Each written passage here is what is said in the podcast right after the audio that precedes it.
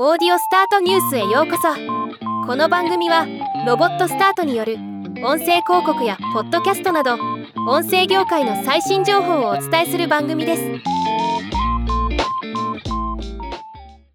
ポッドキャストデファクトスタンダードにて現在のポッドキャストの標準的なラウドネスフォーマットビットレートなどが公開されています。ポッドキャスト番組を作る上でこの辺りのスタンダードな数値を知りたいと思う人もいると思いますので今回はこのデータを見ていきましょう。ラウドネス。ラウドネスは長官を基準にした音量の単位です。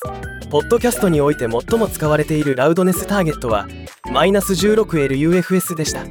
ラウドネスレンジ。ラウドネスレンジは音の最大音量と最小音量の差を示す値です。ポッドキャストのラウドネスレンジは 4LU が最もスタンダードでした。True peak。True peak とはデジタルオーディオ信号の最も高いピークレベルを測定した値です。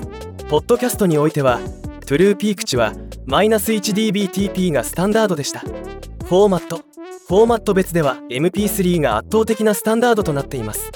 全ての主要なブラウザとデバイスでサポートされているため依然として人気があるとのこと。しかし最近は AAC フォーマットで利用できるポッドキャストも増えている傾向にあるそうです。ビットレート。ビットレートは1秒間あたりのデータ量のことを指す値です。ビットレートが大きいほど音質は良くなりその代わりファイルサイズが大きくなります。ポッドキャストにおいてはビットレートは 128kbps がスタンダードとなっています。また 192kbps 320kbps も一定数存在しているのも分かります。チャンネル数ステレオでエンコードされたものが主流です。モノラルも20%程度は存在しています。ポッドキャストのデファクトスタンダードいかがだったでしょうか？ではまた。